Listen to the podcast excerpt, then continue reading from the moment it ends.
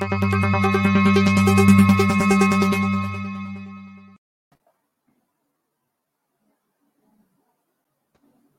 boa noite para você que está chegando aqui na TV Jovens Cronistas. Esse é mais um JC Informa nessa noite de segunda-feira, agora 9 horas e 7 minutos da noite. Hoje eu estou aqui substituindo o Pedro Araújo.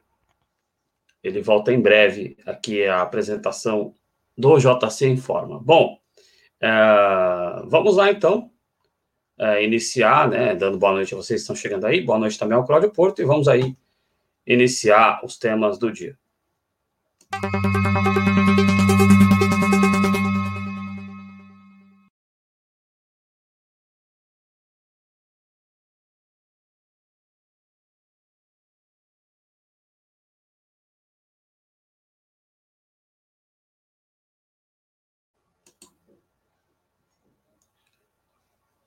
Bom, nosso principal assunto de hoje, na manchete do jornal Estado de São Paulo, Congresso avalia reduzir poder de governadores sobre polícias militar e civil. Né? Os projetos sugerem criação de patentes e conselho ligado à União, ou seja, ao governo federal, além de mandatos para comandantes.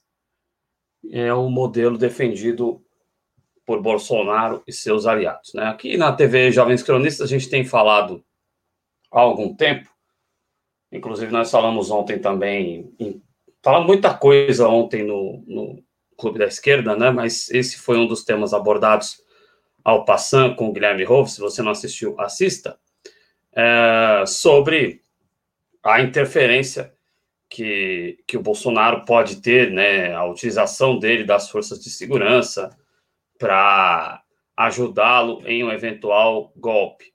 É, eu quero saber de você, Cláudio Porto, se relacionar esse projeto a isso, é, viagem, qual, como você analisa esse projeto, qual a sua expectativa em relação a esse projeto, Cláudio? Boa noite mais uma vez.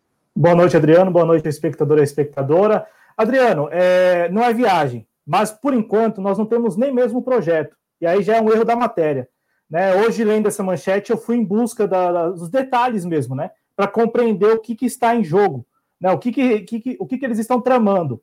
E aí é importante aqui é, é, compartilhar com o público esses detalhes. Vamos lá. Primeiro, que trata-se aí de um PL só, de um projeto de lei, que é o projeto de lei 46, 4363.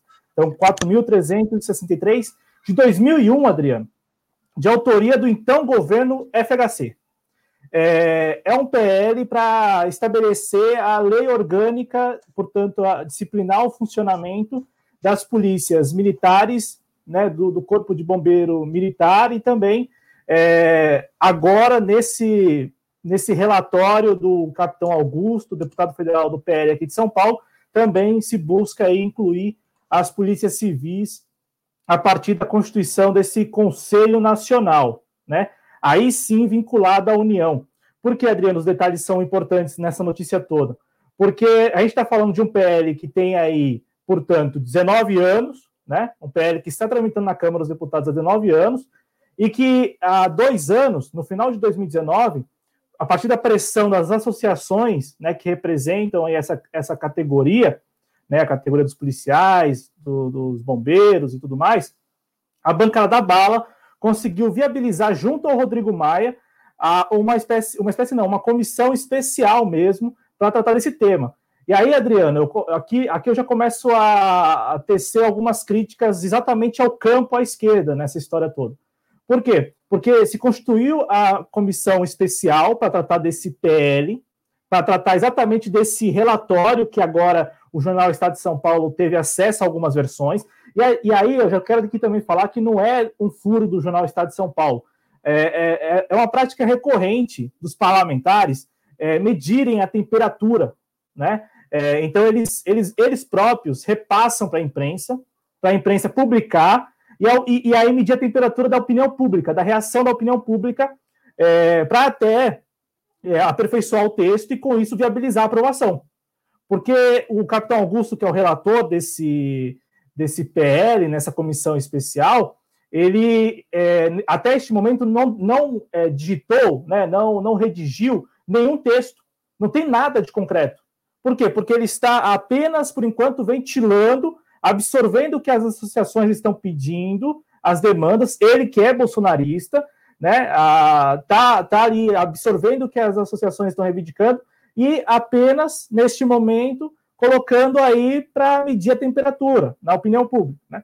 E aí a crítica à esquerda vai, Adriano, sabe por quê? Porque em 2019 é, se constituiu a comissão especial e só há um partido de esquerda presente nessa comissão, que é o PDT.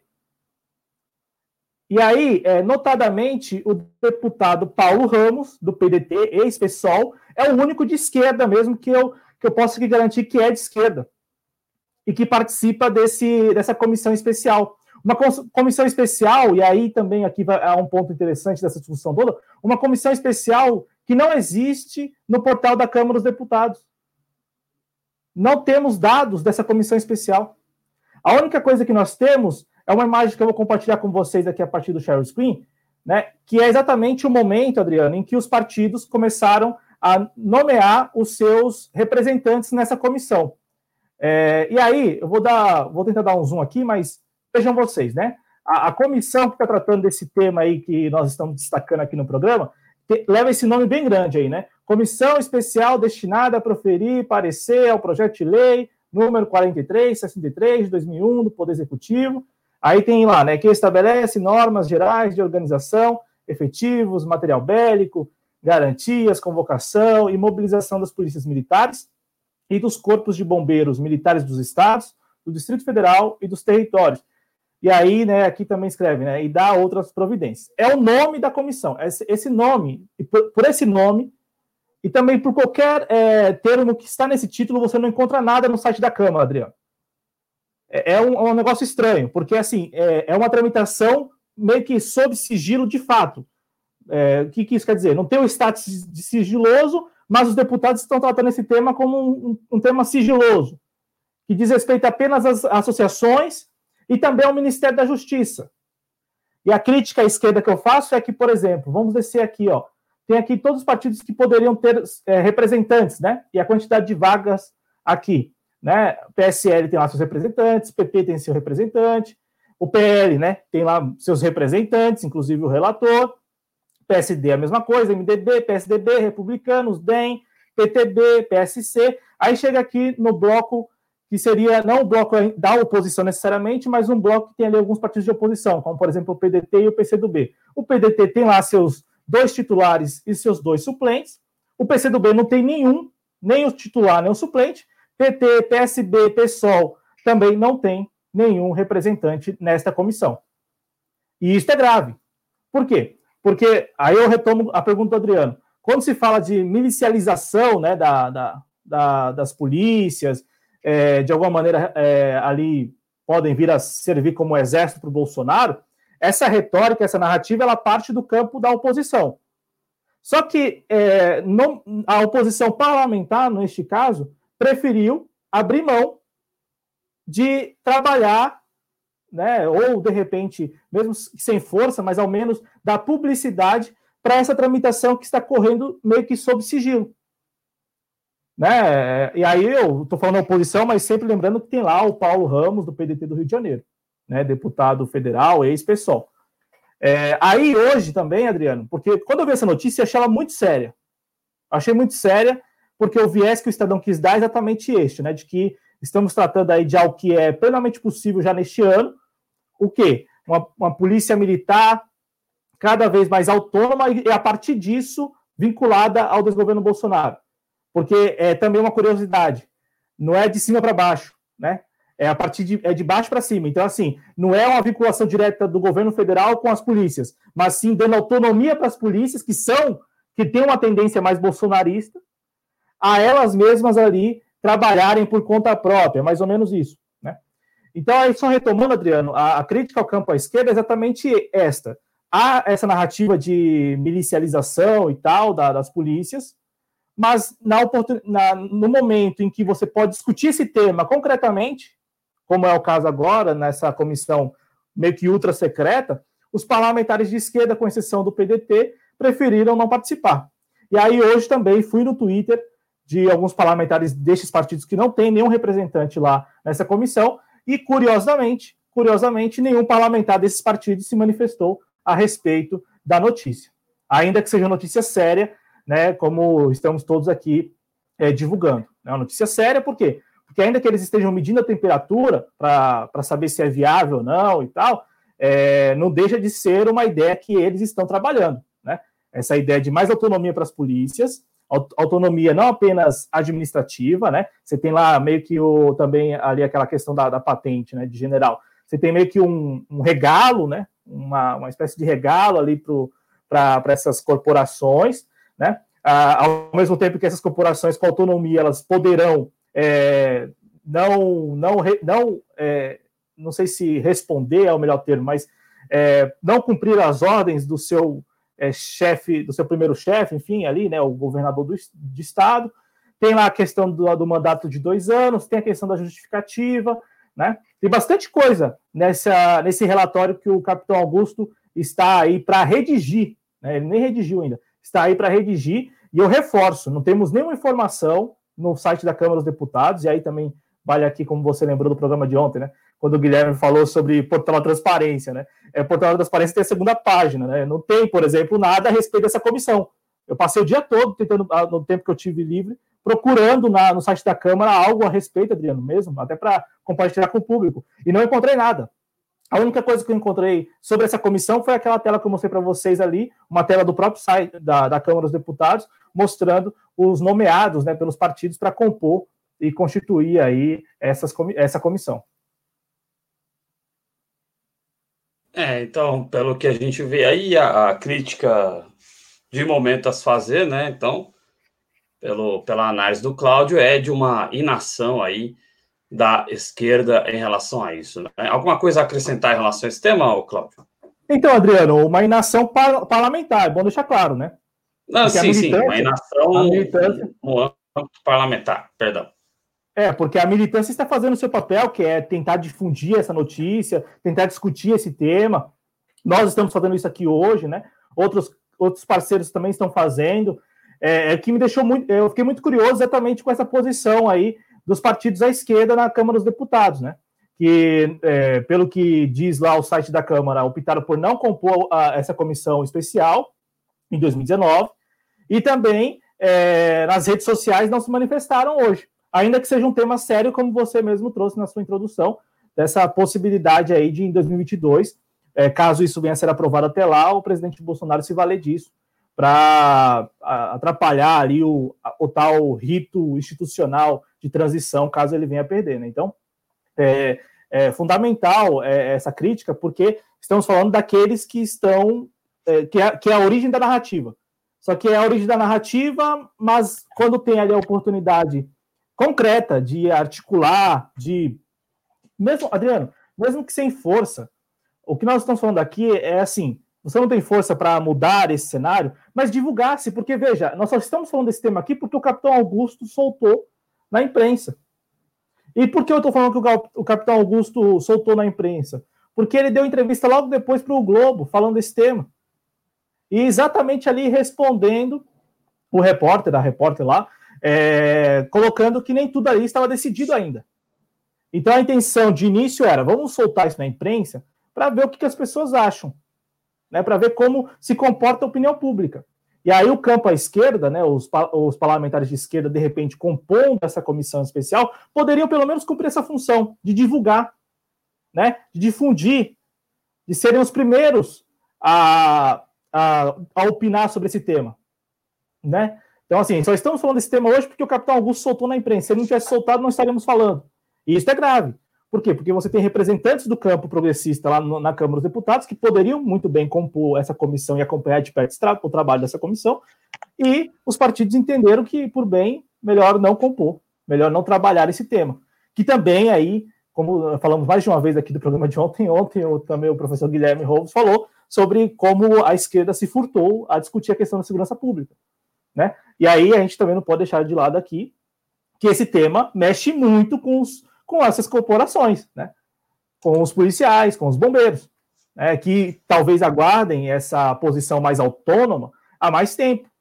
Né? Talvez já seja, talvez não, pelo que eu tinha, pelo que eu li hoje das associações aí, é, é um anseio antigo deles ter essa autonomia, né? Que aí eles falam o seguinte, né? É, é, é preciso ter essa autonomia para não, so, não sofrer represália política. Só que aqui nós estamos falando exatamente o oposto. Com essa autonomia, o que se pode ter daqui a um ano é exatamente a, as polícias, a bel prazer, trabalhando por interesses políticos, ideológicos, né? E não institucionais. E aí, Adriano, é, é um tema bem complexo, sensível, e aí eu trouxe esse destaque particular da esquerda aí, porque eu não, eu não consegui compreender, fui pesquisar e. Mas enfim, fica aqui registrada a nossa posição, né? De que estamos acompanhando de perto esse tema, e nem, eu, particularmente, nem sabia desse PL, até pela, pelo ano né, de protocolo lá 2001, eu não sabia, e agora a gente vai acompanhar de perto. PL 4363, por isso que a gente até colocou na descrição do vídeo aí para que quem tem essa curiosidade, quem gosta de acompanhar a tramitação de PLs, possa também acompanhar. Porque é preciso a gente acompanhar juntos, né? Acompanhar de perto. Exato. E só para encerrar esse tema, só para ser ainda mais didático, se a, os parlamentares de esquerda, né, para me corrigir da minha fala anterior, se os parlamentares de esquerda eles não participam da comissão, se eles não debatem o tema, evidentemente que é, esse tema passará de forma muito mais fácil adiante. Né? Vamos continuar acompanhando aqui na TV Jovens Cronistas. Né? Antes de passar para a próxima manchete, vou cumprimentar a galera que está chegando aqui na TV Jovens Cronistas nessa segunda-feira, dia 11. Né? Uh, quero mandar um abraço aqui, deixa eu ver quem está aqui. A Ana Cesarino já chegou por aqui, boa noite. Beijo para você. Tem caroço nesse angu, eu também acho. É, Perta Brasil aqui conosco, muito obrigado. É, ela brincando aí com o Moacir Surdo. É, bom, é, o Moacir Surdo que está aqui também colaborou. Muito obrigado, Moacir Surdo. Sempre chega pedindo likes o Fernando Gregório da Silva. Grande abraço para você. Uh, ele que é nosso apoiador no Apoia-se. Uh, o VK aqui conosco também. Muito obrigado ao VK. E muito obrigado ao Márcio Caraço, que tem o canal Márcio Caraço Agora. Vocês podem acompanhar os conteúdos que ele está produzindo lá, fazendo as inscrições de vocês lá no canal. É, bom, vamos então. Deixa eu ver. Uh, tá meio difícil de entender, né? Mas vamos ver se eu consigo entender aqui. É, e o nome dele também é difícil de entender. É o Brendo 333, né? O Breno. O Breno. Até no seu nome, rapaz. Mas vamos lá. Uh, não deve se dizer. Enfim, deixa para lá. Bom, é, vamos aí, vamos continuar com o programa. Vamos para a próxima manchete. Ford encerra a produção de veículos no Brasil, né? Anúncio pegou todo mundo aí nesta tarde, né? E, e, o engraçado, ainda restavam três fábricas aqui no Brasil, né? Camaçari, Horizonte no Ceará e Taubaté, aqui no interior de São Paulo, né? O Dória já se manifestou, inclusive, em relação a isso. Uh, e os carros que serão vendidos no Brasil e as peças também que serão comercializadas uh, de reposição aqui no Brasil serão feitos a partir de Argentina e Uruguai. Sabe o que eu acho? Uh, claro que não é engraçado, né? Mas sabe o que eu acho irônico nessa história toda, Claudio? É que o, o, a narrativa da direita, né? do Bolsonaro, dos bolsonaristas, é de que a Argentina estava sendo quebrada pela esquerda, né? E que o Uruguai foi quebrado pela esquerda, hoje em dia já mais administrado pela esquerda, mas o Uruguai tem um legado aí de várias administrações de esquerda, né? E engraçado que as fábricas, a, a produção vai continuar lá, e o Brasil, que estaria sendo salvo pela direita séria e honesta, perde essa importante é, fábrica, né, que amplia a desindustrialização no Brasil. Como é que você viu isso aí, Cláudio?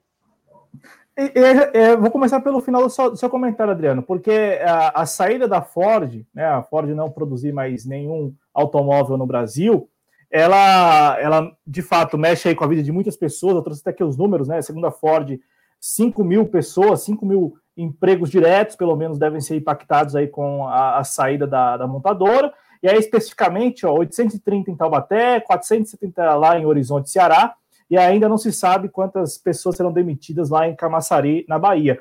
Mas, assim, eu começo pelo final do seu comentário, porque é, quando a, a Ford decide sair, não é que ela é vítima? Ela não é vítima desse, desse neoliberalismo que a gente vem vivendo aí já há algum tempo. Não, ela simplesmente começa, enquanto uma multinacional, ela entende que, bom, não faz mais sentido ficar aqui. Né? Eu posso, é, posso produzir e, e, e, talvez, talvez não, vai custar menos a produção no Uruguai e na Argentina do que custaria no Brasil, do que estava custando no Brasil. Ah, e aí, é, o, impacto mesmo, ele, ele é assim, com as manchetes. Veja, todos os portais estão falando dessa notícia. Por quê? Porque para o mundo dá conta de uma multinacional deixando o Brasil. Né? Então, para o mundo, é, é, sinal de que não vale a pena. Né? É sinal de que não vale a pena. Então, você tem a posição da Ford, que está procurando para ela ali né, o melhor custo-benefício, onde ela vai pagar menos para produzir o mesmo tanto. E do lado brasileiro, a imagem, né, a, a, o que fica é, é essa mensagem de que não vale a pena. E aí, aqui no Brasil, especificamente, você tem esses números aí desastrosos. Se você pensar que são 5 mil pessoas que vão ficar sem emprego já no próximo mês, isso empregos diretos, a gente está falando de mais 5 pessoas naquele volume todo de quase 15 milhões de pessoas. Né? Isso no início do ano. Né? No início de 2021, um ano que promete ser muito duro muito difícil. Já vem sendo muito duro e difícil é, nestes 10 dias, 11 dias aí. Né? É, então, o, a, a, Ford deixar o Brasil, né, tem essas duas, esses dois pontos de vista, para o lado dela, o que é mais, o que é financeiramente mais viável, mais rentável, e do lado da imagem brasileira, um país que está em descrédito, que é, você falou da desindustrialização, tem a partir da saída né, da Ford também de outras montadoras, de outras multinacionais, também essa representação da desindustrialização brasileira, né? é, em, em, grau muito avançado, né? Então, a gente tem um cenário muito desastroso mesmo. Então, você até colocou na, na, no GC, não tem nada de recuperação em V. Né? É, não tem nada de, de, recuperação em V nesse sentido, por quê? Porque a, as multinacionais, e aí, e aí, com to, e aí, Adriano, com todas as ressalvas, viu? Com todas as ressalvas que nós fazemos as multinacionais, que têm seus próprios interesses quando vêm ao Brasil, quando vão a qualquer país do mundo, né? Elas vão ali para exatamente ter ali o melhor custo-benefício da produção delas. Não é porque elas querem desenvolver, porque... É essa história. Tanto é que, quando a gente está falando de Argentina e Uruguai, está falando exatamente isso. Para a Ford, é, é, é, financeiramente mais rentável produzir os carros e, e, e, exportar da Argentina e do Uruguai para o Brasil do que produzir no Brasil. Né? É, então, assim, pra, a, a, a, o cálculo feito pela Ford é este. Não, onde é, onde é mais viável, mais rentável? Ah, na Argentina e Uruguai, vamos manter lá e vamos é, desmobilizar os nossos pátios no Brasil. Só que a gente está falando de uma multinacional que está aqui no Brasil desde 1919, pelo que eu estava lendo. Então a gente está falando de uma centenária multinacional com presença no Brasil. E, bom, para o mundo é a mensagem que passa, não vale a pena. Só vale a pena se você for um investidor parasita, aí vale a pena. Porque aí você pode se aproveitar desse contexto, dessa conjuntura, para explorar ainda mais as pessoas, explorar ainda mais é, desse contexto desastroso. Né? Você chega lá numa prefeitura, chega num município que está com problemas financeiros, você chega com uma empresa, uma multinacional, com certeza o município vai fazer de tudo para que você se instale por ali, como foi até hoje mesmo o posicionamento do prefeito de Camaçari, lá na Bahia. Né? Ele já falou: olha, bom, sentimos demais a, a saída da Ford. Como também, ainda que o prefeito seja tucano, como também o Orlando Morando, lá de São Bernardo do Campo, falou ano passado. Ele é, é Santo André, agora me, me, me, confundo, o Orlando Morando e o, e o, e o de Santo André, agora não, não sei, mas o prefeito de São Bernardo também falou a mesma coisa ano passado, quando a Ford desmobilizou né, a, a, sua, a sua fábrica em São Bernardo do Campo, e a época, também tem o um número aqui, a época é, de 2.350 funcionários, só mil continuam na Ford, né? E aí mil em cargos administrativos na Ford de São Bernardo do Campo. É, então, assim, Adriano, notícia que reforço, né? Tem esses dois pontos de vista, e claro, eu acredito que São Bernardo mesmo, né, Fernando? Então, Orlando Morando, do PSDB, ele reclamou na época. E olha que, olha que o prefeito é do PSDB e o governador do PSDB. Aí, a época, o João Dória tentou aí, né, com outras montadoras. Na Bahia, neste momento, o Rui Costa, governador da Bahia, eu li que está conversando com as embaixadas chinesa e também com a embaixada japonesa para, de repente, é, instalar no, no polo lá de Camaçari uma outra multinacional, né? Que se valha daquele complexo a, automotivo. A Coreia do Sul também, né? Então, o governador da Bahia está trabalhando já, né, pelo menos permitiu que isso saísse a, que viesse a público, está trabalhando para, de repente, é, conseguir, no curto prazo, no médio prazo, enfim, né, que a, o polo de Camaçari não sinta tanto a saída da Ford, como, por exemplo, São Bernardo está sentindo ainda, né? Eu reforço, a gente tem um número aqui de 2.350 funcionários, Adriano, que tinha a montadora aqui em São Bernardo, e desse, desse total, somente mil permanece trabalhando para a Ford em, cargos administrativos. Então, engenheiros, né, que estavam ali, de fato, é, na montagem, na linha de montagem, com certeza estão, neste momento, desempregados, né, é, aqueles que trabalhavam para a Ford até ano passado, aqui em São Paulo. E aí, agora, me parece que é, é infelizmente, o mesmo caminho aí que seguirá esses trabalhadores lá em Horizonte, Ceará, Taubaté, aqui em São Paulo e também Camaçari, na Bahia. É, só deixar claro aqui que, evidentemente, o GC é irônico, né? Isso mostra que não tem recuperação nenhuma, que dirá em V. Se, se, se este é um V, nós estamos vivendo, na verdade, um I, né? Nós estamos na parte de baixo, na base do I. A economia está num I e eu acho que ela não tem força. O I é só na descendência mesmo, né? Uh, ô, Cláudio, só um último aspecto em relação a essa notícia que eu queria que você comentasse. É, muita gente está falando aí na internet que o setor automotivo recebeu muitos incentivos, inclusive no governo do Partido dos Trabalhadores, né? E que é uma covardia sair agora, e que se nós tivéssemos um governo de verdade, é, poderia haver algum tipo de sanção a empresas como a Ford, que depois de receber tantos incentivos, fazem isso. Como é que você vê esse debate que a gente viu hoje nas redes sociais, no Twitter, na internet como um todo? Não, é um debate importante. E, e, aí, Adriano, é um debate importante porque já coloca como a premissa de que não temos um governo que vá intervir. né? Assim como a gente falou aqui desse em nível estadual, eu, eu, não, eu particularmente não sei. Aqui em São Paulo eu sei que teve, teve muito incentivo estadual, em nível estadual. E o João Dória permitiu, né? Ali tem, fez um mise-en-scène de que, olha, vamos tentar, mas não temos muito o que fazer. Então, né, tchau Ford e que venha outras, né? Aí tentou Caoa, não deu certo e tal, tentou outras montadoras. É... E aí, Adriano, agora, agora lá na Bahia. Caoa, Sherry, é a melhor tecnologia do mundo. E aí, Adriano, na Bahia, também não sei se na Bahia rolou algum incentivo. Eu até acredito que sim. Né? Você tem esses polos, aí esses polos são é, ali, geralmente, né, esses polos industriais, eles recebem incentivos, né? Em nível estadual, nível municipal, nível federal. Eu estou falando isso sabe por quê, Adriano? Porque a gente está falando aqui de cobrar o governo federal nesse caso. Claro. Né? Claro. Porque com certeza a maior parte, a maior, a maior parcela de incentivos para a Ford, com certeza veio do, do Tesouro né, veio do tesouro que eu digo assim, veio da União, para não falar o tesouro, né, para não falar que saiu dinheiro do, né, mas essa renúncia fiscal veio a partir de uma decisão da União e do Congresso, boa parte, boa parcela dela.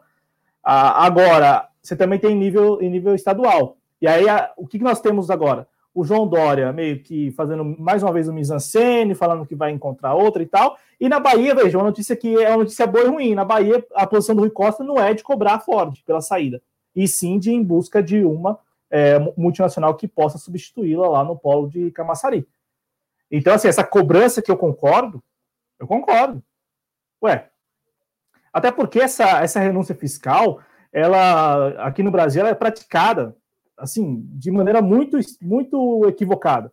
Porque você não tem mecanismos de não é de fiscalização, mas é, nem, não é nem metas também, como prega o novo, como prega esses partidos neoliberais. Não é meta, é, você, não tem, você não tem mecanismo para garantir que, renunciando agora este, essa cobrança de imposto, daqui 10 anos você vai, vai, vai colher, né, vai ter como é, é, resultado é, essa retribuição da multinacional.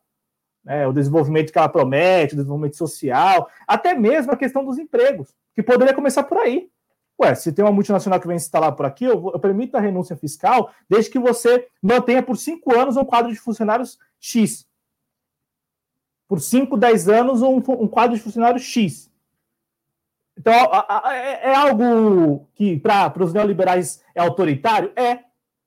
Por quê? Porque vem de cima para baixo. O Estado fala, ó, eu vou renunciar aqui, você, vou permitir que você renuncie à cobrança desses impostos, e eu vou te cobrar que você mantenha um quadro de funcionários é, nessa ordem, por um período. Entendeu? Agora, aqui no Brasil não, aqui no Brasil se permite a renúncia fiscal já há muito tempo, sobretudo, e aqui é importante falar isso, sobretudo é, no, no, primeiro e sobretudo no segundo mandato, mas também no primeiro mandato da presidente Dilma, né, tem um avanço das renúncias fiscais, enfim, uma política de, de renúncia fiscal mesmo, assim, um pacote bem é, bem razoável, para né, não falar exagerado, mas um negócio bem robusto de renúncia fiscal, é, na, na, expectativa, e aí, Adriano, na expectativa de que a, a, iniciativa privada iria estimular o emprego, iria contratar, né, que a iniciativa privada iria se valer dessa renúncia para expandir, e aí o que a gente viu foi exatamente o oposto, e as renúncias sendo mantidas, né? É, então, neste momento, é, concordo com a cobrança, mas veja, nós temos que cobrar os governos estaduais com certeza também, as prefeituras, e muito o governo federal, e claro, daqui em diante, eu acho difícil, porque aqui ainda está falando de, de, um cenário muito é, ideal, né? Que não tem nada a ver com esse desgoverno, mas em um governo popular, nacionalista, é, é chegar na, na, multinacional e falar para ela: olha, você pode se instalar aqui. Eu vou até permitir renúncia fiscal, mas você tem que garantir emprego, mas não é garantir emprego de, de forma abstrata, estabelecer um número lá. Ué, qual é, qual é o déficit é, de empregos naquela cidade? É X. Então, essa multinacional, por ter esse tamanho, precisa, de repente, cumprir com a contratação de, de um número proporcional, enfim, não sei. Sabe? E não é nem meta, Adriano. É, no caso, estabelecer algo, fixar mesmo e é, cobrar da multinacional. Então, é essa contrapartida. É, a tal da contrapartida. É a tal da contrapartida, exatamente. Aí geralmente fica na contrapartida de, na contrapartida de responsabilidade social, né?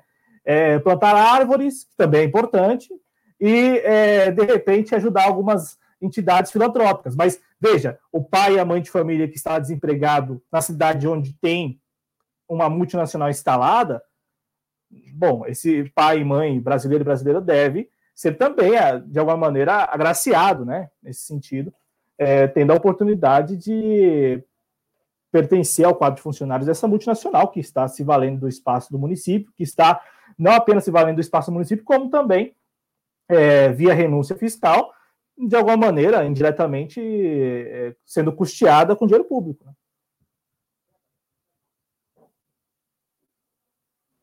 É isso aí. Então, a notícia terrível aí, né, dessa da saída da Ford, né, gerando mais desemprego e resultado aí dessa política, né?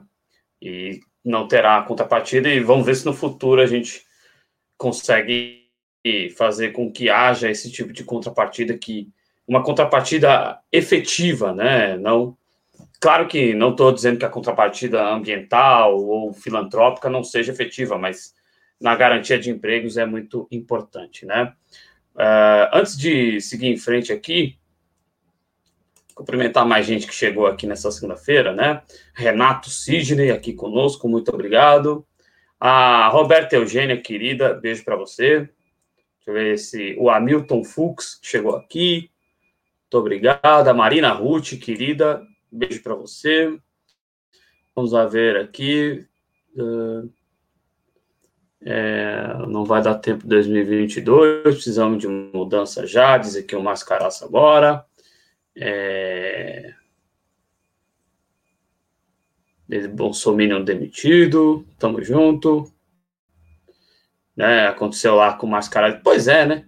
É, é, os caras apoiam é, irrestritamente o Bolsonaro, né? E acham que nada vai atingir ele. Aí, quando eles são atingidos, é, é, fica aí a, a, surpresa, entre aspas, para ele, né? A Ana Cesarini está perguntando se o Alberto Fraga tem alguma coisa a ver com a notícia anterior da, das polícias mais integradas a, ao governo federal. Ô, Cláudio, você tem essa informação? Então, Ana, é, pelo que eu tinha lido, sim. Lá atrás, o, o Alberto Fraga, que é amigaço... Lá na, né, na, na PL original de 2011, né? De 2001? De 2001, aliás, perdão. Isso, perdão. 2001. Ele foi autor de Isso. um substitutivo à época. Perfeito. E também, perfeito, Adriano, assim, né? E aí, Adriano, por, por fora, o Alberto Vai Fraga ele sempre fez esse lobby, né, junto às polícias militares. Ano passado, vamos lembrar, ele estava cotado para assumir de repente o Ministério de Segurança Pública, caso viesse a ser recriado, né? É, então, o Alberto Fraga tem, tem sim, Ana, tem a ver com esse PL aí, lá em 2001, né? E, e agora, não sei, talvez esteja, como ele é um cara identificado com, essa, com esse, esse extrato aí da sociedade, não duvido nada que ele esteja também articulando por fora, né? Não, mesmo não sendo mais deputado. Isso, ele que articulou isso na época lá com o FHC, como a gente esclareceu é, na abertura aqui do programa, essa que foi a primeira manchete do programa, né? Deixa eu ver se apareceu mais alguém aqui além dos que eu tinha falado. Acho que é isso, né? Daqui a pouco a gente cumprimenta mais gente. Você que está por aqui não comentou ainda, deixe o seu comentário, tá bom? Vamos lá, seguir em frente. E a gente continua na mesma linha, né? Desmonte do Banco do Brasil. É compromisso de Paulo Guedes, né? Sempre um cara muito carinhoso, né? E, e isso, essa, esse fechamento do Banco do Brasil, esse, essa entrega, essa doação do Banco do Brasil para o capital internacional, é, elimina 5 mil empregos e fecha agências. É importante lembrar que é, o Banco do Brasil, em, por ser um, um, banco público, né, ele está no Brasil inteiro, né, então isso vai diminuir com certeza o alcance da população também ao serviço, e é um ativo importante brasileiro que vai para a mão do capital internacional. Né? Se tem uma coisa que dá lucro, é banco, né? qual o interesse de doar um banco ao capital internacional? Cláudio Porto, fica à vontade. É, é uma notícia que, bom, não é muita novidade, porque já desde o desgoverno Temer, ainda é, no segundo mandato Dilma, né, as estatais, elas, as estatais, e aí entenda-se também o, a sociedade mista aí, que é o, o Banco do Brasil, né, vem com essa prática né, de PDV, né, de programa de demissão voluntária e também de fechamento de agências, né? Isso também, né, é, ali é, é, tudo junto, né? Ao mesmo tempo que você tem esses PDVs e também fechamento de agência, tem o sucateamento do próprio serviço. Então, você vai na agência do Banco do Brasil, você tem poucos, poucos funcionários atendendo, geralmente os caixas eletrônicos não funcionam, enfim, é, é exatamente para criar na, na, nas pessoas aquela, aquele sentimento de que o público não presta, né? Então você tem tanto isso na Caixa Econômica como no Banco do Brasil, e aí sempre você faz aquela comparação. Nossa, eu vou numa agência do Bradesco da vida, é super tecnológico. Vou numa agência do Banco do Brasil, bom, deposito dinheiro nem sempre cai no mesmo dia. É, ou chego numa agência do Banco do Brasil e não tenho lá quem me atenda. Então, assim, essa, esse sentimento. Os caixas que... não estão funcionando, que, que acontece direto aqui em São Paulo, na, na, nas zonas centrais de São Paulo, você tem agência do Banco do Brasil, infelizmente, que tem uma quantidade até grande de caixas, mas quase todos eles sem funcionamento. Isso é um Isso. projeto, né? Exatamente, isso faz parte de um projeto. Aqui na minha cidade mesmo, o Banco do Brasil fecha às 8 da noite, às 20 da noite, aí você, às 20 da noite, às 20 horas, né? Aí você vai, por exemplo, no Itaú, tá lá até às 10. É, isso, é, isso, faz parte de um projeto mesmo, né? A, a mesma, a, a, mesma coisa vale para essa adequação dos bancos públicos, vai, né? Os bancos, é, a Caixa e o Banco do Brasil, a essas novas tecnologias, né? A aplicativos, a, a ter ali cartões eletrônicos, enfim, né? Eu, eu sou eu sou correntista do Banco do Brasil. E eu posso garantir a vocês que não é porque eu sou um cara que, que, me, que me identifico com o nacionalismo, não. Mas, e também dou muito valor a, ao, ao, Banco do Brasil. Não é por isso, não, mas é, eu, eu, eu, gosto do serviço do Banco do Brasil. É, tem um aplicativo extremamente estável e também, é, claro, apesar dessa questão do horário e tal, e também dos poucos funcionários, a gente está falando aqui de um, de um banco que tem lá seus caixas eletrônicos, boa parte deles já com aquela tecnologia de você depositar o dinheiro já cair na hora, coisa que nem o Itaú tem, por exemplo, em todas as agências ou em muitas agências, e tem o aspecto que o Adriano trouxe, a capilaridade né, do banco, a presença. E sem contar também, eu falei aqui de nacionalismo, né, do, do, do valor simbólico do Banco do Brasil, né, o, o banco de 1808, né, meu caro? Então a gente está falando aqui, e muito, Adriano, é, do patrimônio nacional, exatamente um grande ativo do patrimônio nacional público, nosso patrimônio. Né? E aí veio o Paulo Guedes com essa, é, essa sanha extremamente privatista, individual. Não é, não é a primeira vez, é, é, claro, a Rede Brasil Atual usou lá a expressão que ele, que ele disse naquela reunião ministerial, né? mas uh, no ano passado a gente teve aquela notícia da, da compra da carteira lá, né?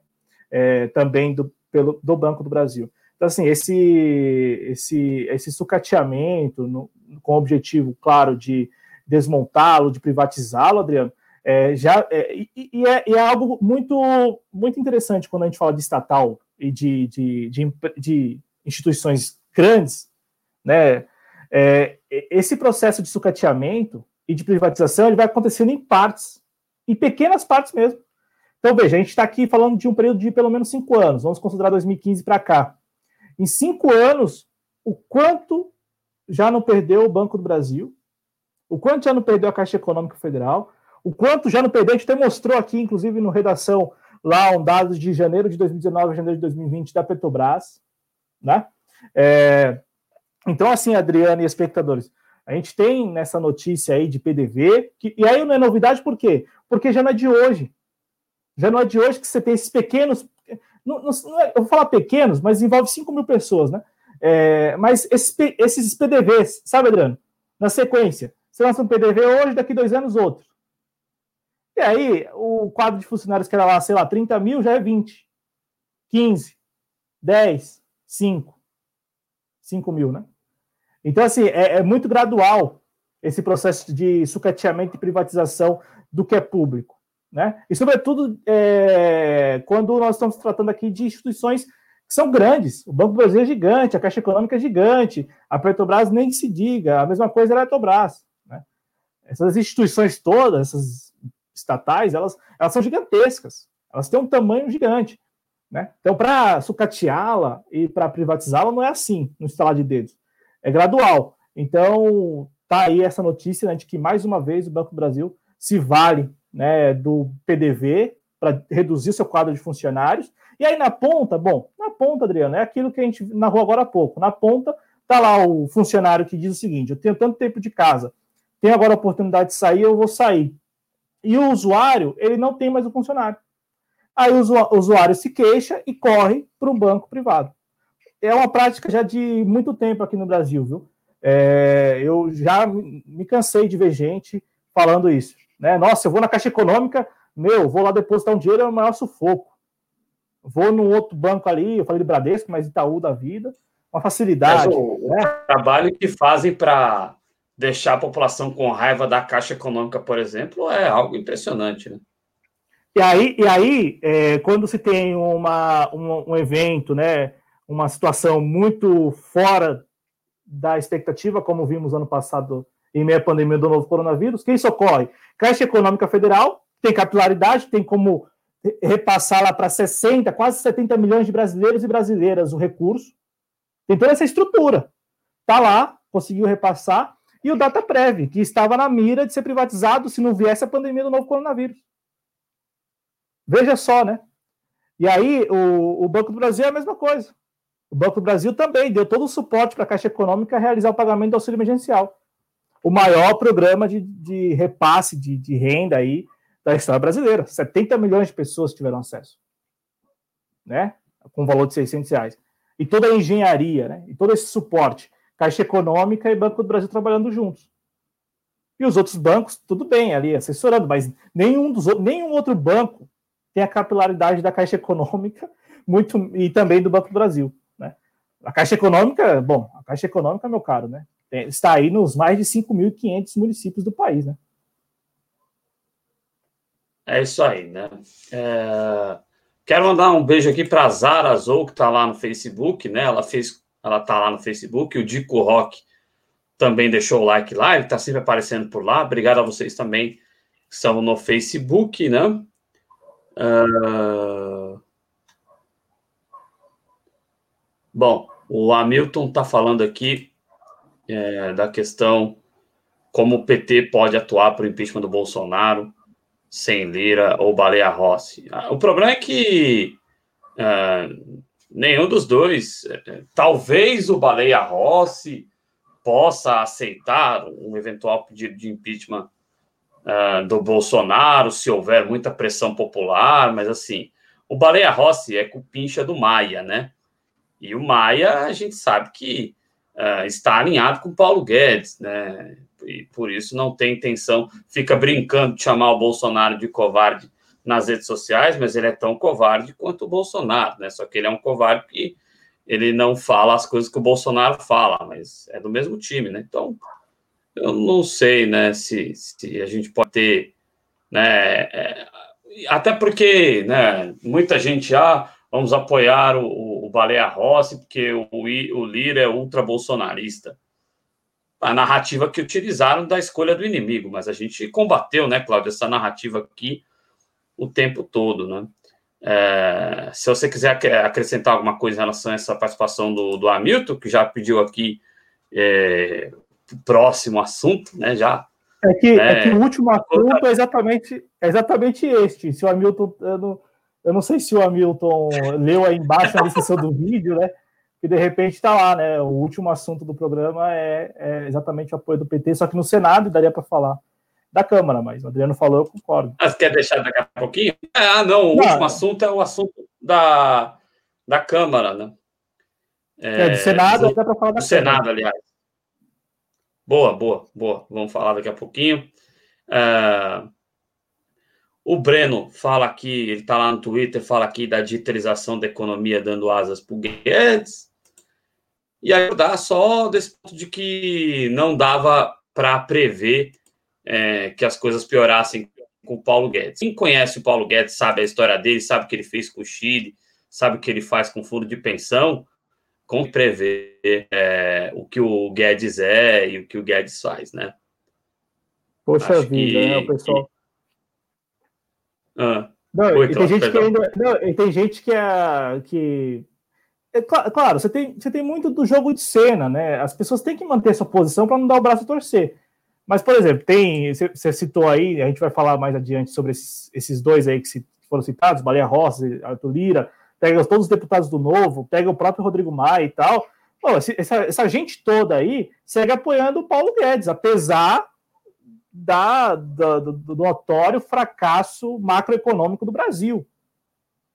O Rodrigo Maia, mais uma vez, hoje falou sobre a questão da Ford, mas não tocou no Paulo Guedes. Não, não tem coragem. Não é que não tem coragem, é porque vai dar o braço a torcer, vai reconhecer que, que, que se enganou, enganou muita gente. Eu acho que também nem tem isso, porque o jogo de cena é o que vale, né, em tudo isso. A gente vai até falar mais adiante sobre isso, porque o jogo de cena é o que vale. O jogo de cena é o mais importante. Perfeito. Bom, vamos seguir em frente então aqui, para daqui a pouco a gente chegar na última manchete do dia. Vamos avançar rapidinho aqui no programa. É, governo desorganiza indústria nacional de seringas. É manchete do portal da Revolução Industrial Brasileira, que é nosso parceiro aqui na TV Jovens Cronistas. Mensalmente a gente tem a conversa com a RIB, né, a Revolução Industrial Brasileira, do Fausto Oliveira. Cláudio Porto, fica à vontade aí para falar sobre esse artigo aí que saiu lá no site da, da RIP. É, Adriano, porque a gente está vendo aí toda essa correria né, em torno da vacina. ou das vacinas, e a gente não pode esquecer que, que o desgoverno federal é negacionista, ele nega o problema. E como é, a gente falou isso muitas vezes ano passado, né? Quando você tem uma pessoa que nega o problema, ela não vai buscar solução para o problema. Ela não, ela não, reconhece o problema, ela não tem problema. Né? E aí, é, o desgoverno Bolsonaro, de maneira híbrida, vai tratando da pandemia dessa forma, né? É negacionista, mas aí vai é, sempre retardando, retardando, retardando, e chega no momento que precisa, a, a, precisa tomar alguma decisão. Aí toma uma decisão, mas continua retardando. Aí agora a decisão que foi tomada recentemente, e aí não, não foi por qualquer um, foi pelo Pazuello, que é um exemplo de, de, de logística, né? De, de, é, um, é, um, é um expert em logística, né? Ele, dec, ele decidiu numa, num, num documento do Ministério da, da Saúde, decidiu que as seringas para vacinação só devem ser estas de 3 milímetros e bico de rosca, que é muito específico. E aí, o que, que o que, que, diz esse artigo publicado na Revolução Industrial Brasileira? Diz que trata-se, a indústria está se queixando, trata-se de uma medida desnecessária. Por quê? Porque no Plano Nacional de Imunizações, você tem, Adriano, quatro tipos de seringas. E a indústria brasileira diz que é capaz, sim, de suprir a demanda, desde que é, se permita a produção das, das, dos quatro tipos de seringa. Por quê? Porque todo o campo, toda a, toda a, toda a indústria ela está preparada para produzir esses quatro tipos, e não apenas um tipo. E aí a gente está falando aqui de uma redução drástica da produção, e também, aí aqui é importante, e também, né, não apenas a redução drástica aí da, da produção, a gente está falando de privilegiar a compra de fora com a alíquota zerada. Então vamos lá, qual é a decisão? O Ministério da Saúde diz que só pode ser seringa de 3 milímetros e bico de rosca. A indústria nacional não consegue, se for só com essa especificação, não consegue, não consegue produzir. Não consegue suprir a demanda. Aí o governo brasileiro fala o seguinte: já que a indústria nacional não consegue suprir a demanda, a gente vai importar. Importar com a alíquota zerada. Né? Então, repetindo, o desgoverno Bolsonaro, negacionista, estabeleceu uma medida desnecessária e aí agora está importando seringa, importando seringa a preço assim exorbitante pela procura no mercado internacional, quando o seu parque industrial poderia suprir a demanda desde que não houvesse essa medida desnecessária de estabelecer uma especificação para a seringa, Adriano. Então, a notícia é uma notícia é, relevante, por quê? porque ao mesmo tempo que o desgoverno vai, chega naquele ponto que precisa tomar decisão, e a decisão foi qual? Nós vamos assumir o Plano Nacional de Vacinação. Então, vou chamar para mim esse, esse BO? Foi isso que o desgoverno fez. Vou chamar para mim esse problema. Eu vou lidar com a vacinação, não vai ser você, João Dória, vai ser eu. Aí eu chamo o problema, só que, como eu, eu nego a existência da pandemia, eu vou dificultar, eu vou seguir atrapalhando. Então, eu estabeleço lá um, um negocinho bem pequeno, tipo, Olha, a seringa só deve ser de 3 milímetros e, é, é, e bico de rosca. Acabou. Aí o parque industrial não consegue aí é, produzir, né? É, então a gente está falando aqui de algo que tem uma nuance, né? Tem, eu estou aqui falando milímetros, mas aí eu estou equivocado, gente. É ml, então é mililitros. Estou falando milímetros várias vezes aqui, mililitros é, mLs, né, para ser mais prático, né? Aí evita esse tipo de confusão, né? E, e realmente a, a, Roberta Eugênia até pergunta aqui, né? Ele se baseia há algo técnico para ele se basear é, nessa decisão em relação ao modelo de seringa? É, me passa a impressão que, para além do negacionismo, que é algo óbvio em relação a esse desgoverno, Cláudio, me passa a, a, a impressão de que ah, já que a indústria deste componente, a indústria de seringa, não está dentro dos meus lobbies, né? O meu lobby é o lobby do agronegócio, que aí não tem relação com isso, é, eu vou dificultar o trabalho. É, passa esse tipo de impressão, né? Logo o desgoverno Bolsonaro, que veio com essa história de que ah, eu não vou pagar por um negócio que não tem eficácia comprovada, enquanto pagou por cloroquina e incentivou a produção de ivermectina, de vermífugo, é, para tratamento do coronavírus, né? É um show de, de contradições, né, Cláudio? É, porque é, o desgoverno Bolsonaro ao longo da pandemia, ele vai negando, vai negando, vai negando, aí chega um momento que precisa tomar uma decisão. Aí ele toma uma decisão, mas segue negando e segue retardando. Então segue criando dificuldade. Né? Então, feita aqui a reparação, então 3 ml, tá? 3 ml, até notei aqui, 3 ml. Sim. Então, o Plano Nacional de Imunização eh, compreende quatro tipos de seringas. O Parque Industrial Brasileiro está pronto para suprir a demanda a partir da produção desses, desses quatro tipos de seringa. Aí vem o Ministério da, Saúde e estabelece que só deve ser um tipo de seringa. Um tipo de seringa, 3 ml, ali, é, bico de rosca e acabou. Aí, isso, Adriano, e aí, ao mesmo tempo que estabelece essa medida aqui para a indústria é considerada desnecessária, também vem uma medida econômica que zera a alíquota para a importação de seringa. Né? Então, a gente tem aqui uma, um claro episódio de privilégio ao mercado inter, internacional. Né? E aí, meu caro, nesse sentido, pode ser bolsonarista lá, o produtor de seringa, lá, o dono da indústria e tal. Neste caso específico, acho que ele deixa de ser bolsonarista, porque a gente está falando aí de dinheiro, né? Então, a gente está falando aí para a indústria de seringa. Bom, estamos tratando aí de uma produção que vai ser demandada e uma produção não, com certeza, sem precedentes, né? Pelo tamanho da campanha de vacinação que se promete aí para, a Covid-19. É isso aí, é isso aí, realmente lamentável a atitude aí do desgoverno em relação a isso tratando de com brincadeira de coisa extremamente séria, né? Vamos dar prosseguimento aqui no programa de hoje, já caminhando nele, chegou a hora da gente falar disso aí, dessa coisa maravilhosa aí, né? PT fecha apoio a candidato de Alcolumbre Bolsonaro para a eleição no Senado. Decisão deve abrir caminho para que Simone Tebet seja o nome do MDB na disputa. À vontade, Cláudio, pode opinar sobre esse negócio aí.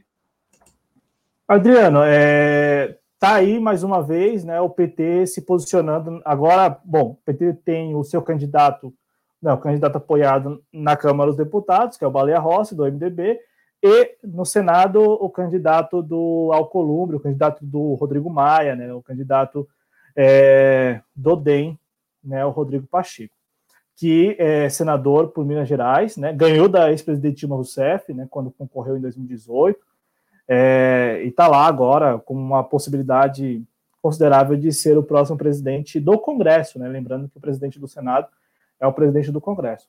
O PT condicionou, eu dou até risada, porque o PT condicionou esse apoio à manutenção da presidência de duas comissões. Aí vamos a elas, né? Então a gente está falando aqui do maior partido de oposição do país, né? Estamos falando aí do segundo maior partido do Brasil, né, em número de filiados. Então vamos lá, né? O PT reivindicou com certeza, vamos imaginar, uma, uma comissão de relações exteriores, ou de repente uma comissão de assuntos econômicos do Senado. Que nada. E aqui eu não estou desmerecendo o tema, viu, gente? Não, todas as comissões são importantes. Mas, bom, você tem prioridades, você também tem exatamente este dado que eu trouxe a vocês, o maior partido de oposição do Brasil, o segundo maior partido do país. Então, bom, por que não reivindicar a Comissão de Assuntos Econômicos da, do Senado Federal, né? E aí, o, o Adriano, o, o PT chegou ao entendimento de que vai precisar apenas da Comissão de Meio Ambiente e a manutenção da Comissão de Direitos Humanos, né, que hoje é presidida pelo Paulo Paim, senador do PT lá do Rio Grande do Sul. Então, o PT quer manter a Comissão de Assuntos Sociais e a Comissão de Direitos Humanos, né? É, e a Comissão de Meio Ambiente, que é, quer conquistar a Comissão de Meio Ambiente. A, a mídia hegemônica está reproduzindo isso da seguinte forma: o PT quer assumir essas comissões para dar trabalho para o Bolsonaro, porque são temas caros para o Bolsonaro. Aí a minha avaliação: o PT daria trabalho ao Bolsonaro se de repente assumisse a Comissão de Assuntos Econômicos.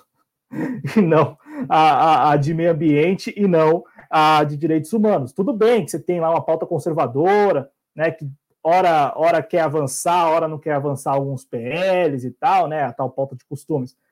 Mas é, a gente está falando aqui, veja, a gente falou de todo esse programa de assuntos meio que vinculados, sempre vinculados à economia, né? E então, Adriano, é, seria de fato o, o, PT atrapalhar, enfim, que, é, que, é a narrativa da mídia. A mídia está colocando dessa forma, né? O PT busca é, atrapalhar o governo federal assumindo ou mantendo essas comissões no Senado. Por isso que está apoiando o Rodrigo Pacheco. É, mas na prática só atrapalharia mesmo se de repente conseguisse assumir uma comissão como essa, a Comissão de Assuntos Econômicos, ou de repente até a Comissão de Relações Exteriores. Só que isso não está sendo colocado ali para disputa, né? É, entre os partidos que estão apoiando, as bancadas que estão apoiando o Rodrigo Pacheco no Senado. Né? Então o PT definiu isso, né, a partir de uma reunião virtual dos seus senadores, a bancada decidiu dessa forma. E é, no próximo dia 1 de fevereiro, o PT apoiará o Rodrigo Pacheco. O, P, o PSDB não apoia o Rodrigo Pacheco, viu? O PSDB está inclinado a apoiar a Simone Tebet, né, que tem lá também o apoio da bancada, que é, que é uma bancada que não é, é que é suprapartidária, né, que é a, a, bancada do Muda Senado, que são os lavajatistas, é, senadores lavajatistas, né, então ela tem esse apoio também, ela com certeza, se o MDB chegar ao entendimento de que ela deve ser candidata, também contará com o apoio da bancada, né? É, porque o MDB tem muito disso no Senado, né? Eles se unem mesmo, né? Para garantir que o seu possa vencer. E isso a gente viu na eleição em 2000. A única que destoou foi a Simone Tebet na época, né? Quando o Renan Calheiros insistiu para que ele fosse o candidato e quis concorrer, concorreu. Só ela que não votou. O resto da bancada do MDB em peso votou no Renan Calheiros. Né? Então, eles, eles têm essa fidelidade partidária. Então, se o MDB chegar ao entendimento que deve ser a Simone Tebet, será, nós teremos essa disputa. Simone Tebet de um lado, com o PSDB, e, e do outro lado, o Rodrigo Pacheco, é, apoiado agora pelo Partido dos Trabalhadores no Senado. É. Tá aí, né? Apoiando o candidato aí do Alcolumbre é o candidato aí que fez relatoria aí no impeachment da Dilma, que concorreu contra a Dilma é, na campanha pelo Senado, né? atacou feio lá. Decisões políticas do Partido dos Trabalhadores, eles fazem as decisões deles, né? É, você quer acrescentar algo sobre esse tema, Cláudio? Adriano, eu quero só voltar naquele comentário do Hamilton, que aí é, tem uma coisa que, quando eu falei de jogo de cena, é exatamente isso que eu estou observando em tudo isso, né, em toda essa discussão. Eu, eu, assisti a uma entrevista do Rui Falcão, assisti a entrevista não, assisti só uma parte, um trecho, passei assim muito...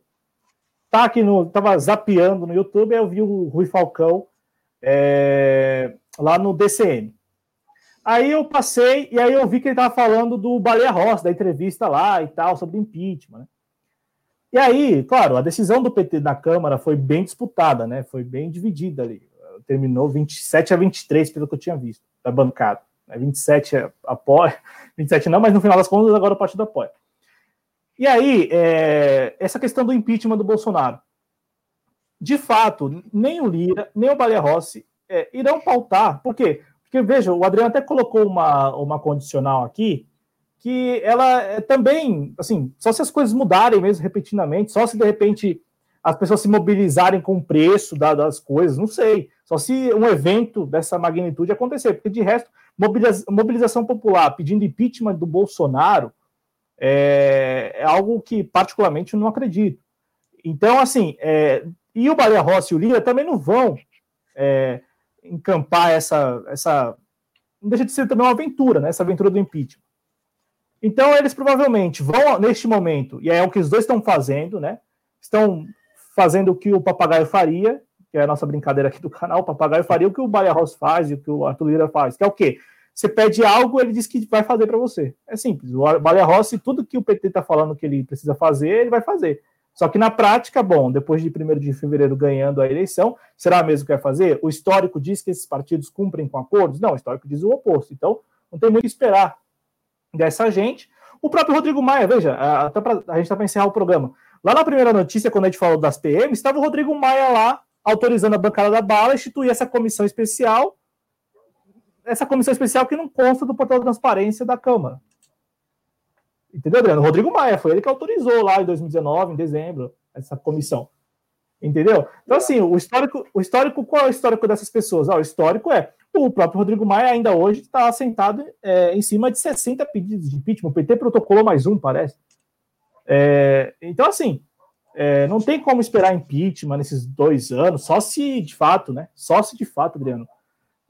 Olha, um evento de magnitude aí que a gente nunca viu, as pessoas de fato revoltadas, de repente, com o preço dos alimentos e tal, encamparem que o principal responsável por essa, por essa alta dos preços e pela, pela economia está fragilizada pelo universo de desempre, desempregados é o Bolsonaro. Se as pessoas compreenderem dessa forma, né, entenderem que é desse jeito mesmo, Bolsonaro seria, seria o responsável por todas essas mazelas aí que estão na ponta atingindo as pessoas. Bom, aí nesse cenário, meu caro, aí Baleia Rossi, até a Tulira. Eu acho que a Tulira estaria até mais inclinado, porque o Arthur Lira é fisiológico, o Baleia Rossi também é. Sim. O Arthur Lira é. Arthur Lira, Arthur Lira, a partir do momento em que o Bolsonaro não cumprir, vamos imaginar uma, o Arthur Lira ganhando. A partir do momento que o Bolsonaro não cumprir, olha, é, ficou combinado que fulano de tal seguiria para tal ministério. Esse fulano de tal não chegou para esse tal ministério. Aí esse partido que apoiou o Arthur Lira vai cobrar do Arthur Lira. Aí o Arthur Lira vai cobrar do Bolsonaro, o Bolsonaro vai falar que não pode fazer nada. Aí o Arthur Lira vai chegar e falar o seguinte: tem quantos pedidos de impeachment? 60? Me dá um aí me dá um aí, coloca um aqui na minha mesa aqui que a gente vai brincar. Como fez o, como fez o Rodrigo Maia recentemente com o auxílio emergencial. É assim que eles. É, parece jogo de criança, né? Mas é de adolescente, é. Só que é, é, é, é sério, né? Porque ele está falando de auxílio emergencial e está falando de impeachment. De depor o presidente da República e de auxílio emergencial para atender 70 milhões de brasileiros. Mas, enfim, eles brincam com isso. Então, Adriano, é, só para contextualizar, a minha opinião nesse sentido é, é esta, né? Não, não tem muito espaço, só se ocorrer alguma, algum evento de magnitude que a gente não, não, não viu nos últimos anos. E, é, é. por outro lado, o óbvio que a gente está narrando aqui nas últimas semanas de que esses candidatos aí não representam em nada, de, nada diferente do Rodrigo Maia, né? do que a gente viu nos últimos anos aí à frente da presidência da Câmara. É, e não representam nada, nenhuma mudança para combater o bolsonarismo, estamos uh, apoiando esses candidatos. Isso é um, uma construção de narrativa, no meu ponto de vista, bem infeliz, né? É, e aí o, o Márcio Caras está falando aqui que ah, para ganhar voto da esquerda, o Baleia dizem pautar. Mas é, que o Baleia Rossi diz, o que o Rodrigo Maia diz, o que essa galera diz, até se inscrever, é uma Ô, conversa Adriano. bem diferente, né? Cláudio. Ô, Adriano, e é, é bom, é bom é, lembrar que ele só disse sim depois que disse não. ele é. só disse que é, pautaria depois que disse que não pautaria. Porque ele primeiro falou que não pautaria. Aí depois ele disse que pautaria porque faz parte do, dos compromissos lá, né, firmados com o PT, né? Aí a, a Glaze Hoffman, com todo respeito, né? A Glaze Hoffman falou que se é, num tweet, né, ela, ela, escreveu que eu perderia votos do PT, né? Aí eu fiquei pensando, se, se esses deputados não votarem no, no Baleia Rossi, vão votar em quem? No Arthur Lira? Então perde voto para votar no candidato que representa o governo federal. É, é um negócio, meu, é um negócio muito sério, por isso que eles estão todos preocupados em manter né, a, a, narrativa que é os democratas, de que são os democratas contra o autoritário Arthur Lira.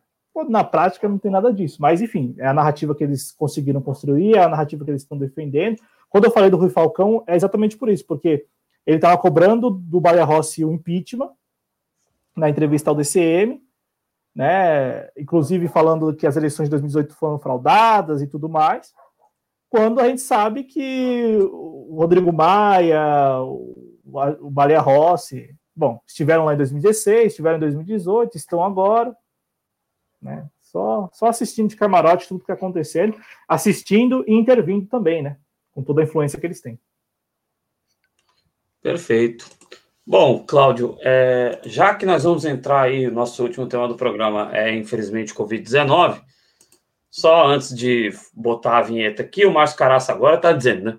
A maioria dos chefes de Estado tomaram vacina. Será que o Bolsonaro vai seguir não se vacinando? O Bolsonaro diz que quer estar na abertura das Olimpíadas de Tóquio. Se ele quiser estar na abertura das Olimpíadas de Tóquio, ele vai ser obrigado a tomar a vacina, né? Mas isso aí, vamos ver. Não publicamente, né? Não publicamente, né? Oi? Não, a vacina, né? A vacinação do Bolsonaro não publicamente. Ele pode é, chegar lá e falar assim: não, eu tomei a vacina. O que, o que vai acontecer é o Hamilton Mourão. É, ele vai ter, ele vai ter que provar. Não, mas assim, ele é, publicamente ele não vai tomar. Aí chega na, na Olimpíada ele vai falar que tomou e tomou mesmo, né? Que ele vai tomar. Aí o Hamilton Mourão vai tomar em público. O Hamilton Mourão é. vai tomar em público. Quase, é quase certo que o Hamilton Mourão vai, vai tomar. Vai ser diferente. Eu tomo a vacina, porque eu perdi muitos amigos. E uh, aqui não tem esse negócio, não. Bolsonaro, problema dele. Eu tomo a vacina, sim, senhor. É, tenho certeza que o Hamilton Mourão vai, vai tomar em público. Vai, vai, fazer, vai. vai tomar em público, vai falar, vai falar alguma coisa nesse sentido, né? De que o Bolsonaro é o Bolsonaro, ele é ele. É, mas o Bolsonaro, eu acho que ele, eu acho não, né? Eu acredito que vai tomar a vacina, se de fato for a toque, né? É que vai ficar estranho para a base, mas a base dele aceita tudo também, então eu tô aqui me preocupando à toa, preocupado com o que a base dele vai, vai falar. É, a base dele, cara, nem Freud explica os problemas graves que tem é, quem ainda apoia apaixonadamente o Bolsonaro, né? Aliás, é, quero até me justificar aqui rapidinho, tanto nas minhas redes sociais como até nas redes dos jovens cronistas, eu tenho atacado um pouco a virilidade bolsonarista. Aí você vai me dizer, ah, Adriano, isso é um pouco covarde. Eu vou até concordar com vocês, mas assim, é, é, o ponto onde eles perdem o controle mesmo é quando você ataca a virilidade deles. Então eu tenho tomado esse tipo de atitude porque parece baixo e é baixo, mas é o que eles merecem, né? Porque eles são tão apaixonados pelo Bolsonaro que é uma coisa um tanto quanto contraditória, né? É, e aí está compartilhado aí uh, sobre o PL 4363, está aí no chat. Eu Bom, coloquei aí, eu coloquei aí para não falar que eu tô que a gente está falando mal de deputado de esquerda, né? E supondo, especulando que não se manifestaram, que não participaram. Não, tá aí a nossa fonte. A nossa fonte é o próprio site da Câmara e que mostra ali a composição desse, dessa comissão secreta, né? Que está tratando desse tema muito importante que saiu no Estadão e no Globo hoje. É certo, porque aqui a gente fala e mostra, né? Aqui tem é. essa não. Aqui é difícil pegar a gente na curva. Vamos lá falar do Covid-19.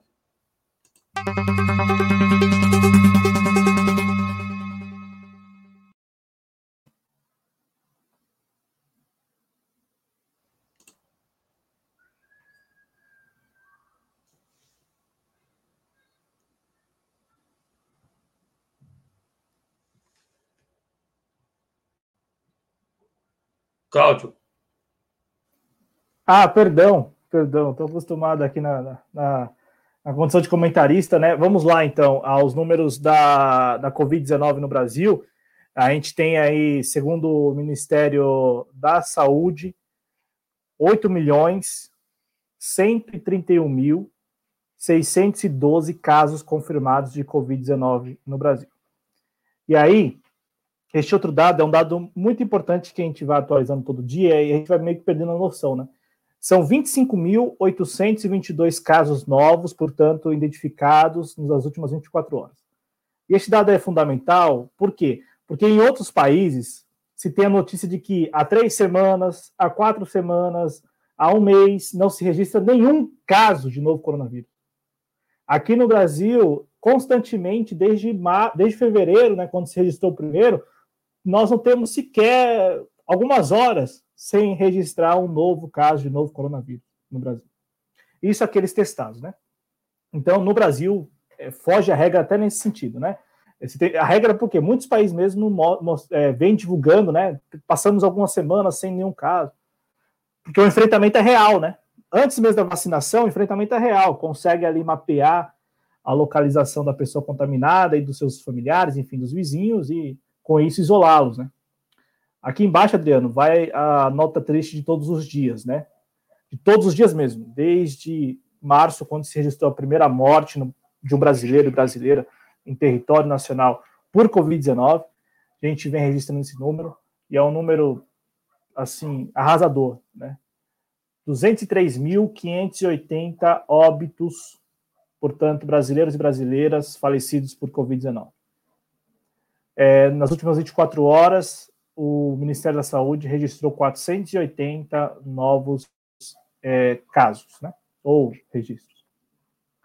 É, e aí, como na semana passada, nós tivemos no meio de semana, Adriano e espectadores, o número de mais de mil mortes registradas nas últimas 24 horas, o que se espera desta semana é isso também, né? A partir de amanhã, de quarta e quinta-feira, até porque tem os dados represados, que também é uma característica particular do Brasil na pandemia, né? Chega no final de semana, se interrompe a transmissão de dados e só se retoma na segunda-feira. É, então, fica aí, mais uma vez, todos os dias a gente faz isso, né? A nossa lamentação, as nossas condolências, nossa solidariedade, enfim, a nossa sensibilidade com os compatriotas que perderam algum ente querido em meio à pandemia do novo coronavírus. Por que a gente faz isso, Adriano? Eu vou passar a palavra para você agora. Porque a gente, felizmente, nesse contexto para lá de conturbado, eu falo aqui, claro, né, nós aqui do projeto e tal, felizmente nós não tivemos nenhum ente muito próximo, querido mesmo, da família, perdido né, para a Covid-19. E eu sei que não é a realidade da maior parte das famílias brasileiras. Então, por isso que a gente faz isso aqui. Todo final de programa, todo dia, registra esses números, lamentamos mesmo, nos solidarizamos, porque é o mínimo que a gente pode estar fazendo no meio de tudo isso. Né? E ainda mais nessa condição de privilegiado por não ter, é, felizmente, perdido ninguém.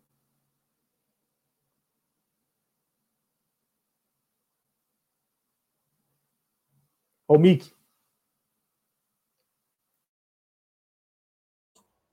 Obrigado, Claudio. Desculpa. Bom, Uh, eu dizia que, infelizmente, uh, sobretudo do lado de lá, mas não só do lado de lá, é, as pessoas que não que tiveram é, a felicidade, vamos assim dizer, de não ter vidas perdidas na própria família em relação ao coronavírus, minimizaram e minimizam essa questão, né?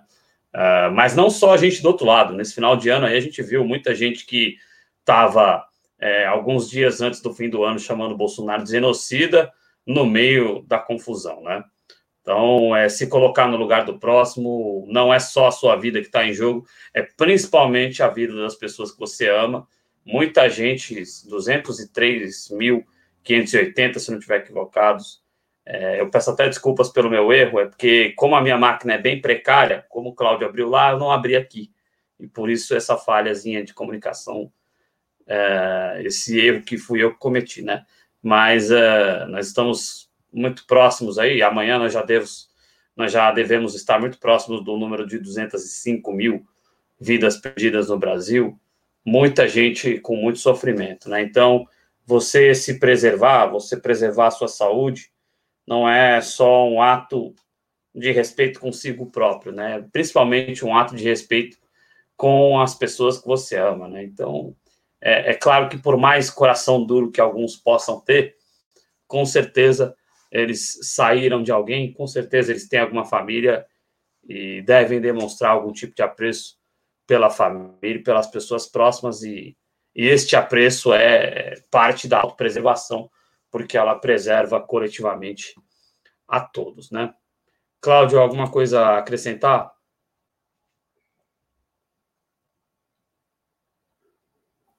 Agora é minha vez, né, com o microfone desligado. Então, só agradecer mesmo, Adriano.